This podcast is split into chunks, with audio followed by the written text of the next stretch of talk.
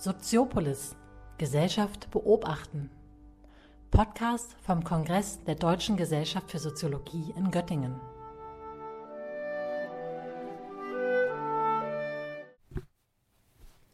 Heute ist Dienstag, der 25. September 2018.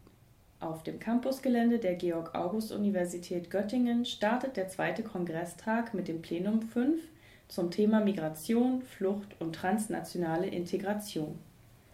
Organisatorin und Moderatorin Carolina Baglowski leitet ein. Das Thema des äh, DGS-Kongresses dieses Jahr ist ja die ähm, sind komplexe Dynamiken der Verschränkung globaler und äh, lokaler Entwicklungen und ähm, da spielt ja Migration ähm, eine also wirklich sehr wichtige Rolle, um diese Verschränkungen ähm, ja, sichtbar zu machen. Das sehen wir in öffentlichen Diskussionen, das sehen wir an der Art, ähm, ähm, wie es unser Alltagsleben prägt. Ähm, deswegen fanden wir es total wichtig, auch das Thema Migration und Flucht, transnationale Integration hier als eine wichtige Perspektive auf der DGS vertreten zu sehen.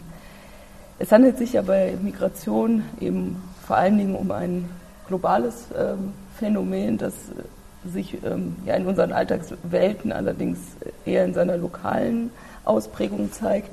Ähm, wir haben bei der Konzeption äh, des Plenums eigentlich drei Überlegungen gehabt. Die eine Überlegung war, dass es uns ganz wichtig ist, äh, die vielen Perspektiven, die die Soziologie auszeichnen, auch wirklich einzufangen und nicht eine bestimmte äh, Perspektive zu favorisieren. Ähm, die zweite Einschränkung äh, war eine, die man ja als eurozentrisch kritisieren kann. Es handelte sich vor allen Dingen um deutsche Wissenschaftlerinnen und Wissenschaftler, die äh, Zuzug nach Deutschland äh, vor allen Dingen untersuchen. Ähm, die dritte Einschränkung war ähm, die Einschränkung auf das Thema Flucht als eine Form äh, von Migration. Ähm, wir haben uns damit erhofft, quasi trotz der Diversität der Perspektiven ein kohärentes, äh, kohärentes Plenum heute moderieren zu können. Und ich denke, dass es äh, uns sehr gut gelungen ist. Die beiden Wissenschaftler Jürgen Gerhards und Maximilian Prim von der Freien Universität Berlin äußern sich zu ihrer Studie. Also, in der Tat, es gibt sehr hohe Zustimmungsraten zu der Aufnahme von Geflüchteten. Äh, und gleichzeitig gibt es aber äh, in der Durchsetzung, der Bearbeitung gewisserweise der Flüchtlingskrise aus der Wahrnehmung der Bürger wahrscheinlich Probleme, und ähm, die sie gerne gelöst haben wollen. Und äh, die politische Schlussfolgerung ist, wenn man diese Probleme nicht löst, hat man erstens nicht nur ein Problem mit rechtspopulistischen Parteien, weil sie sozusagen einen Zuwachs gewinnen würden, sondern zweitens wird es wird auch einen, Einfluss geben auf die allgemeine Zustimmung, Flüchtlingen aufzunehmen. So, worin bestehen die Probleme? Äh, die sind mehrfacher Natur. Ähm, einerseits ist es, glaube ich, aus der Perspektive der Bürger so, dass sie ein Problem damit haben, dass die Leute, die abgewiesen wurden, die durch das Asylverfahren gelaufen sind, nur ein geringer Prozentsatz äh, zurückgewiesen wird. Ähm, das ist aus der Sicht, nicht unbedingt aus unserer Sicht, aber aus Sicht der Bürger äh, nicht verständlich. Weil sie denken, naja, jetzt sind die durch das Verfahren durch und jetzt gibt es einen Rechtsbeschluss und dann müssen die zurückgewiesen werden. Es gibt wiederum viele Gründe, warum sie nicht zurückgewiesen werden, aber es ist aus der Sicht der Bürger äh, nicht gut nachzuvollziehen. Ähm, ich nehme mal ein Beispiel. Äh, ein Grund, warum man nicht zurückgeführt wird, ist, wenn man äh, in der Bundesrepublik straffällig geworden ist oder wenn man äh, nachgewiesenermaßen äh, ein Terrorist ist. Warum kann man nicht rechtsstaatlich nicht zurückgeführt werden? Weil die Gefahr besteht, dass derjenige, der zurückgewiesen wird, im Heimatland gefoltert wird oder sogar umgebracht wird. Ähm, das ist rechtsstaatlich so in Ordnung, aber aus der Sicht der Bürger natürlich ein echtes Problem, äh, weil man denkt, das kann ja jetzt nicht sein. Ja, der ist hier als Terrorist überführt und jetzt muss er hier bleiben. Äh, das ist zum Beispiel einer dieser Gründe, die man, glaube ich, politisch in irgendeiner Weise lösen muss, äh, um die Legitimität des, der, der Geflüchteten, die legitimerweise hier sind, zu gewährleisten. Ich würde an dieser Stelle gerne auf den Vortrag von Herrn Feist zu sprechen kommen, der uns verschiedene Rollen der Migrationssoziologie im Verhältnis von Wissenschaft und Öffentlichkeit aufgezeigt hatte. Beratende Expertin, Advokat oder Public Intellectual. Welche Rolle sollte die Soziologie Ihrer Meinung nach einnehmen? Ich glaube, dass man äh, sehr genau aufpassen muss, ähm, wenn man sich öffentlich äh, äußert, äh, dass man sozusagen nicht ähm, das verlässt, wo man kompetent drin ist. Man muss sehr genau darauf achten, dass man sozusagen wissenschaftlich argumentiert ähm, und äh, auch mit den politischen Schlussfolgerungen sehr vorsichtig sein. Auch in unserem Vortrag, es geht nicht darum, unsere persönliche Meinung sozusagen kundzutun, sondern es geht darum zu verstehen, was denken eigentlich die Bürger was gar nicht so einfach ist, das zu rekonstruieren. Und auch unser Anliegen ist es erstmal zu verstehen, äh, was läuft eigentlich in den Köpfen ab, wenn wir äh, in den letzten Jahren so einen starken Zuwachs an rechtspopulistischen Bewegungen haben, die deswegen stark sind, weil sie von den Bürgern gewählt werden und unterstützt werden.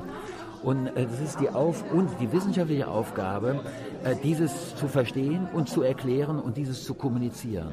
Die politischen Schlussfolgerungen sind ein anderes Spiel.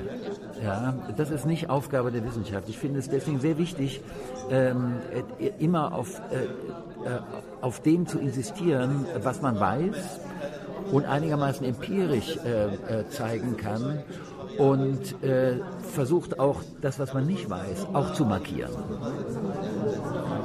Ja, und trotzdem würde ich auch sagen, dass äh, das Feld der Wissenschaftler, gerade das Feld der Soziologie, nicht komplett unabhängig ist von, von der öffentlichen Wahrnehmung, gerade was Input für zukünftige Forschungsfragen angeht. Also auch unser Thema, das die Einstellung gegenüber Geflüchteten und Solidarität mit Flüchtlingen, ist auch stärker geworden oder haben wir auch erst im Rahmen unserer gesamten Solidaritätsforschung erst mit dem Aufkommen der äh, stärkeren Debatte ähm, haben wir uns dann erst auf, auf die Flüchtlingskrise und die Einstellung gegenüber Flüchtlingen fokussiert und das haben wir als gesellschaftlichen Input genommen, um uns damit im wissenschaftlichen Feld zu arbeiten. Anna Amelina, Leiterin des UNESCO-Lehrstuhls für Heritage Studies, stellt ihr Konzept Doing Migration vor. Die Hauptidee dieses Konzepts ist, dass äh, die Migration nicht mit tatsächlicher Praxis der Wanderung beginnt, sondern mit sozialen Kategorisierungs- und Attribuierungsprozessen.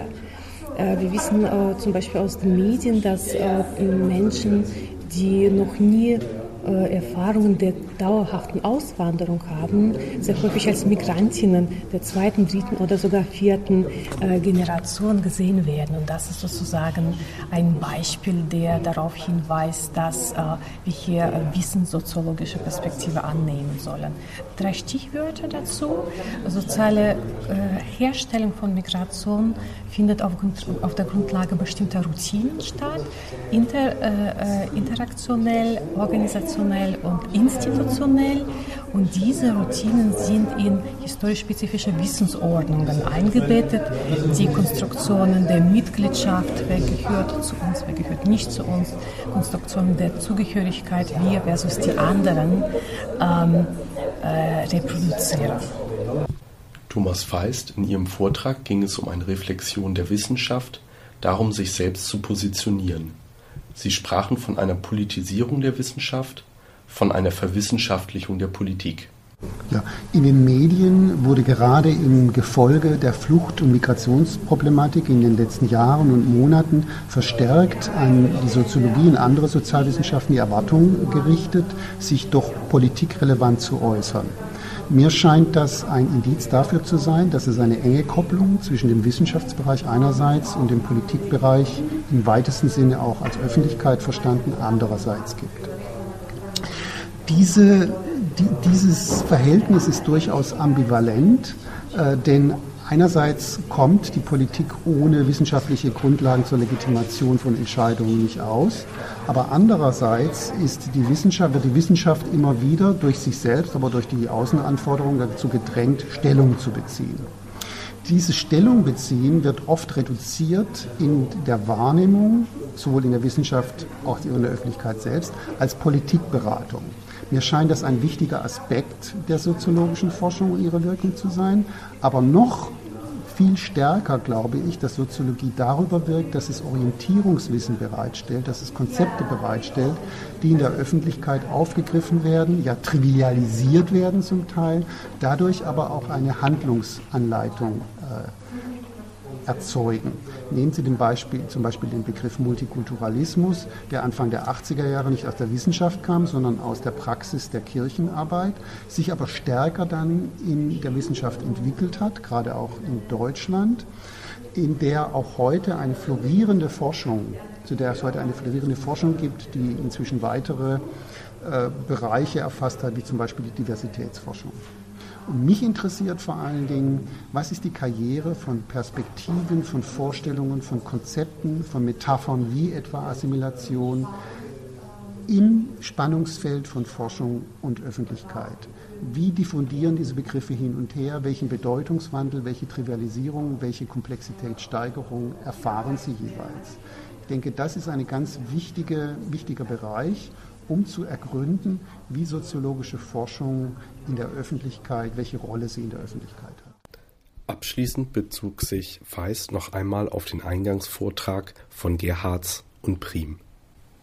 Und ich finde es jetzt spannend, nicht dabei stehen zu bleiben, was ist die mediale Darstellung und was ist die Einstellung der Person, sondern wie werden diese Einstellungen auch mitgeprägt durch die medialen Diskurse und wie entwickelt sich das Ganze. Das heißt, etwas, was die Kollegen nicht machen konnten aufgrund der Datenlage. Da könnte man jetzt weiter vielleicht auch mit qualitativen Methoden forschen, wie bestimmte Vorstellungen, wann kamen denn diese Vorstellungen über die Notwendigkeit der Unterscheidung von Flüchtlingen und Migranten stärker ins Spiel. Und wie spiegeln sich jetzt diese Vorstellungen der klaren rechtlichen Trennung zwischen Migranten und Asylbewerbern in den Vorstellungen, in den Einstellungen von Personen wieder. Das scheint mir wichtig zu sein, also diese Querverbindung stärker zu beachten. Also nicht nur davon auszugehen, dass es ein Hiatus, eine Differenz zwischen Einstellung und medialen und politischen Diskurs gibt, sondern wie beide aufeinander wirken. Das bedeutet nicht, dass äh, Personen, die interviewt werden, willenlose Opfer des medialen Diskurses sind, aber durchaus äh, Werkzeuge auch nutzen, die ihnen vom medialen Diskurs bereitgestellt werden, um bestimmte Einstellungen zu, äh, zum Ausdruck zu bringen. Das war's, liebe Hörerinnen und Hörer. Die Soziopolis-Redaktion meldet sich in Kürze mit einem weiteren Podcast zum Kongress der Deutschen Gesellschaft für Soziologie in Göttingen.